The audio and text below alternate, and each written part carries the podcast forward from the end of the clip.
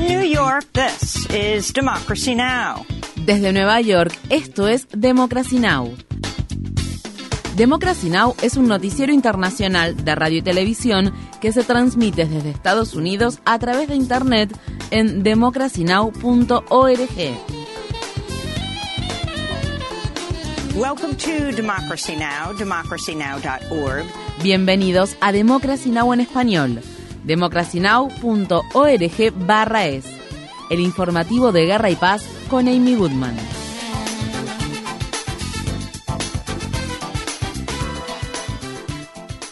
El presidente de Estados Unidos, Joe Biden, y el presidente de la Cámara de Representantes, el republicano Kevin McCarthy, llegaron a un acuerdo tentativo mediante el cual se suspendería el límite de la deuda nacional hasta 2025. Biden dijo el sábado que el acuerdo de compromiso evitaría que Estados Unidos incurriera en un impago de su deuda, algo que según la secretaria del Tesoro Janet Yellen podría suceder tan pronto como el 5 de junio, a menos que los miembros del Congreso tomen rápidamente medidas para para elevar el límite de la deuda. Uh,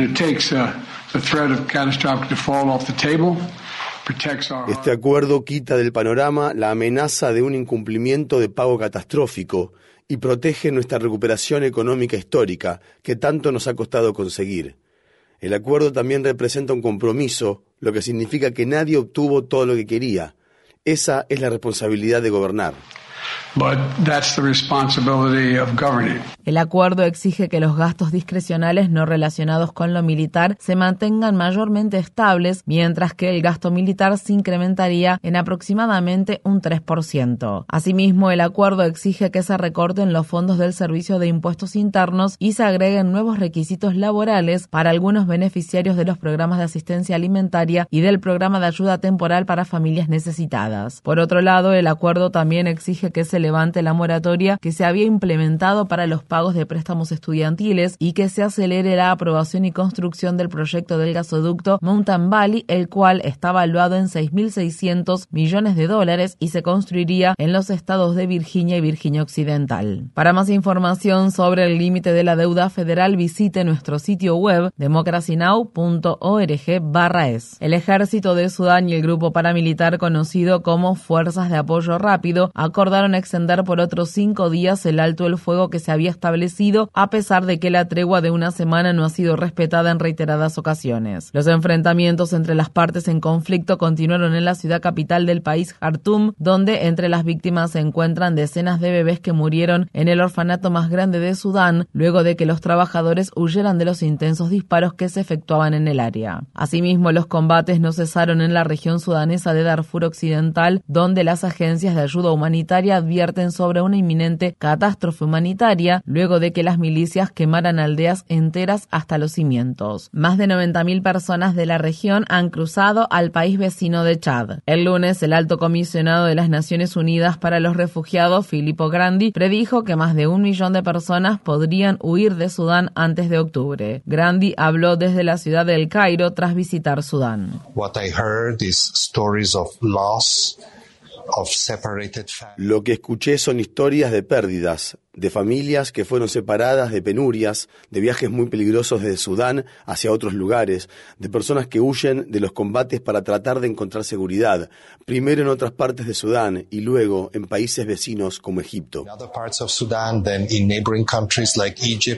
Rusia ha llevado a cabo sus mayores ataques con aviones no tripulados en la ciudad capital de Ucrania, Kiev, desde que comenzó su invasión hace 15 meses. El ejército de Ucrania afirma haber derribado a la mayoría de los aviones no tripulados de fabricación iraní que Rusia lanzó en Kiev. Las decenas de explosiones que azotaron la ciudad durante todo el fin de semana, así como las frecuentes sirenas antiaéreas, hicieron que la población civil corriera en busca de refugio, por lo que miles de personas pasaron el fin de semana refugiados en la estaciones de metro de Kiev. Al menos dos personas murieron y varias resultaron heridas por la caída de los fragmentos de los aviones no tripulados que fueron interceptados. Mientras tanto, funcionarios rusos afirman que este martes ocho drones ucranianos atacaron Moscú, los cuales fueron interceptados por las defensas aéreas rusas. Según se informa, al menos dos de los drones se estrellaron contra edificios de apartamentos residenciales, aunque no se reportaron heridos. El Ministerio de Defensa de Rusia calificó el bombardeo como una ataque terrorista. Por otra parte, una milicia rusa disidente que se autocalifica como contraria al gobierno dijo haber llevado a cabo otro ataque transfronterizo desde Ucrania. La milicia incluye combatientes que se reconocen a sí mismos como neonazis. El Consejo Supremo Electoral de Turquía ha declarado al actual mandatario del país, Recep Tayyip Erdogan, vencedor de la segunda vuelta de las elecciones presidenciales que se celebraron el domingo. Erdogan extenderá su gobierno de 20 años por 5 años más, lo que lo convierte por un amplio margen en el gobernante que más tiempo ha liderado el país desde que este fue fundado hace un siglo. Erdogan obtuvo un poco más del 52% de los votos y superó a su contrincante Kemal Kılıçdaroğlu, quien reunió a sus partidarios tras la derrota.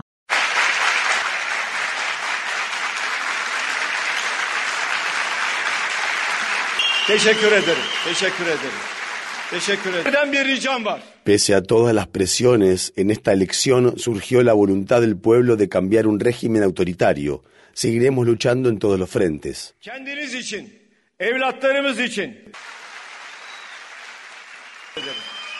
En los territorios ocupados de Cisjordania, las Fuerzas Armadas israelíes mataron a un oficial de seguridad palestino durante una incursión militar que se llevó a cabo en la ciudad de Jenin. Ashraf Mohammad Ibrahim, de 37 años, murió a causa de las heridas de bala que recibió en el pecho y el estómago, mientras que otros ocho palestinos resultaron heridos con fuego real. Asimismo, un grupo de colonos judíos se trasladaron el lunes para restablecer el asentamiento ilegal de Homesh, el cual se encuentra ubicado en Cisjordania. El asentamiento fue desmantelado en 2005 por el entonces primer ministro israelí Ariel Sharon, pero el gobierno de extrema derecha de Benjamin Netanyahu aprobó recientemente su reasentamiento. El Departamento de Estado de Estados Unidos dijo que estaba profundamente preocupado por el restablecimiento de Homesh. Esta situación viene precedida de un ataque que un grupo de colonos israelíes llevaron a cabo contra agricultores palestinos en un pueblo ubicado cerca de la ciudad de Ramallah, donde cinco palestinos resultaron heridos, uno de los cuales recibió un disparo en la cabeza. El palestino Ataf al-Nassan dice que los soldados israelíes ayudaron a los colonos a perpetrar el asalto.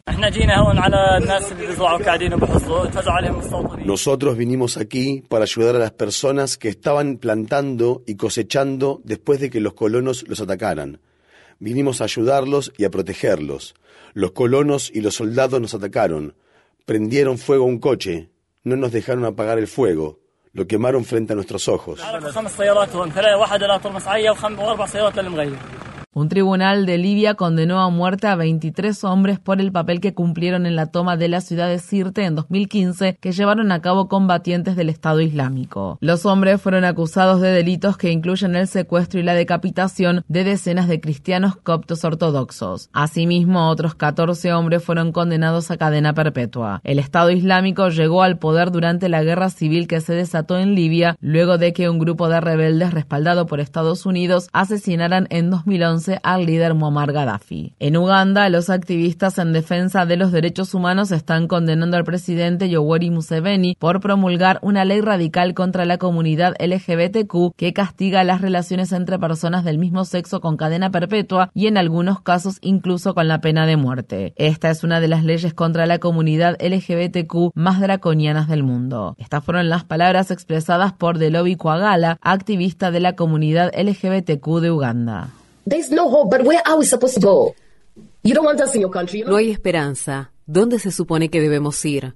No nos quieren en su país, no nos están dando trabajo, no nos están dando educación, no nos van a dar medicación, están criminalizando a las personas que nos alquilan la vivienda. ¿Dónde quieren que vayamos? Nos están arrestando por no hacer nada, literalmente, por el solo hecho de existir. ¿A dónde se supone que debemos ir? Cómo nos convertimos en refugiados en nuestros propios países. El presidente de Venezuela, Nicolás Maduro, llegó el lunes a Brasil en su primera visita desde que el expresidente de extrema derecha, Jair Bolsonaro, le prohibiera su ingreso al país. El presidente brasileño, Luis Ignacio Lula da Silva, recibió a Maduro en el Palacio Presidencial de la ciudad capital Brasilia en vísperas de la cumbre que este martes reunirá a 11 presidentes sudamericanos. Durante una conferencia de prensa conjunta, el presidente Lula criticó duramente a Estados Unidos por no reconocer la legitimidad de Maduro e imponer sanciones económicas que han devastado la economía de Venezuela. Culpa dele não, é culpa dos Estados Unidos. ¿Es su culpa? No. Es culpa de Estados Unidos, que llevó a cabo un bloqueo extremadamente exagerado contra Venezuela. Siempre digo que un bloqueo es peor que una guerra, porque en una guerra suelen ser los soldados los que mueren en la batalla, pero un bloqueo mata niños, niñas, mujeres, gente que no tiene nada que ver con la disputa ideológica que está en juego.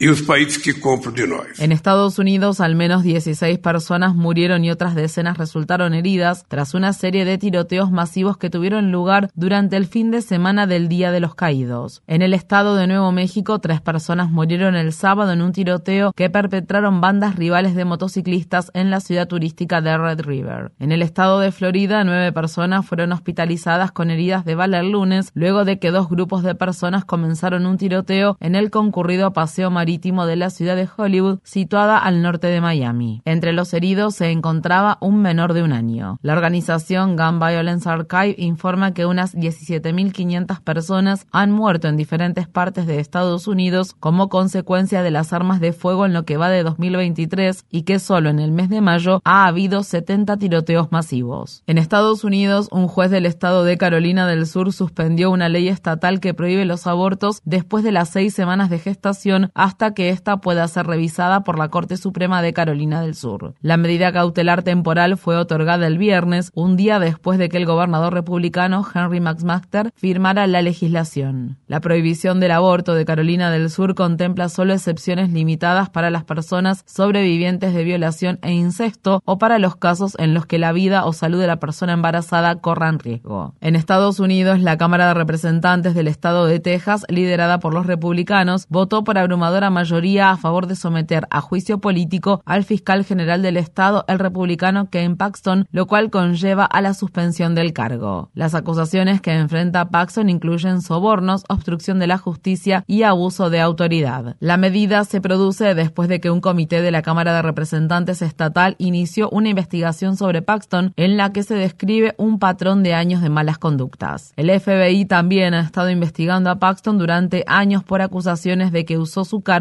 para ayudar a un donante. El Senado de Texas ahora llevará a cabo un juicio político donde al menos el 66% de los senadores deben votar a favor de la destitución de Paxton para que sea expulsado de su cargo. En Estados Unidos, los legisladores del estado de Texas concluyeron el periodo legislativo de este año con la aprobación de un proyecto de ley que otorga al secretario de Estado republicano de Texas potestad sobre las elecciones en el condado de Harris, un condado mayoritariamente demócrata que engloba a la ciudad de Houston y que es el tercer condado más poblado de Estados Unidos. La semana pasada, la jueza del condado de Harris, Lina Hidalgo, calificó la legislación como una descarada acumulación de poder.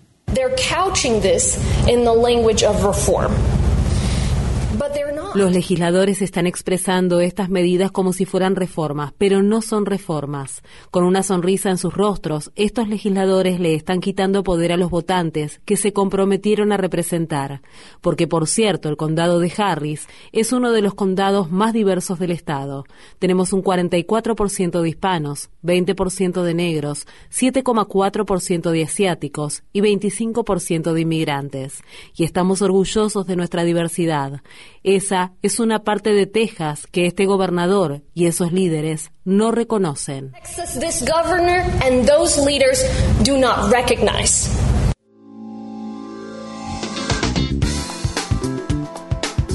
Infórmate bien. Visita nuestra página web democracynow.org/es. Síguenos por las redes sociales de Facebook, Twitter, YouTube y SoundCloud por Democracy Now! es.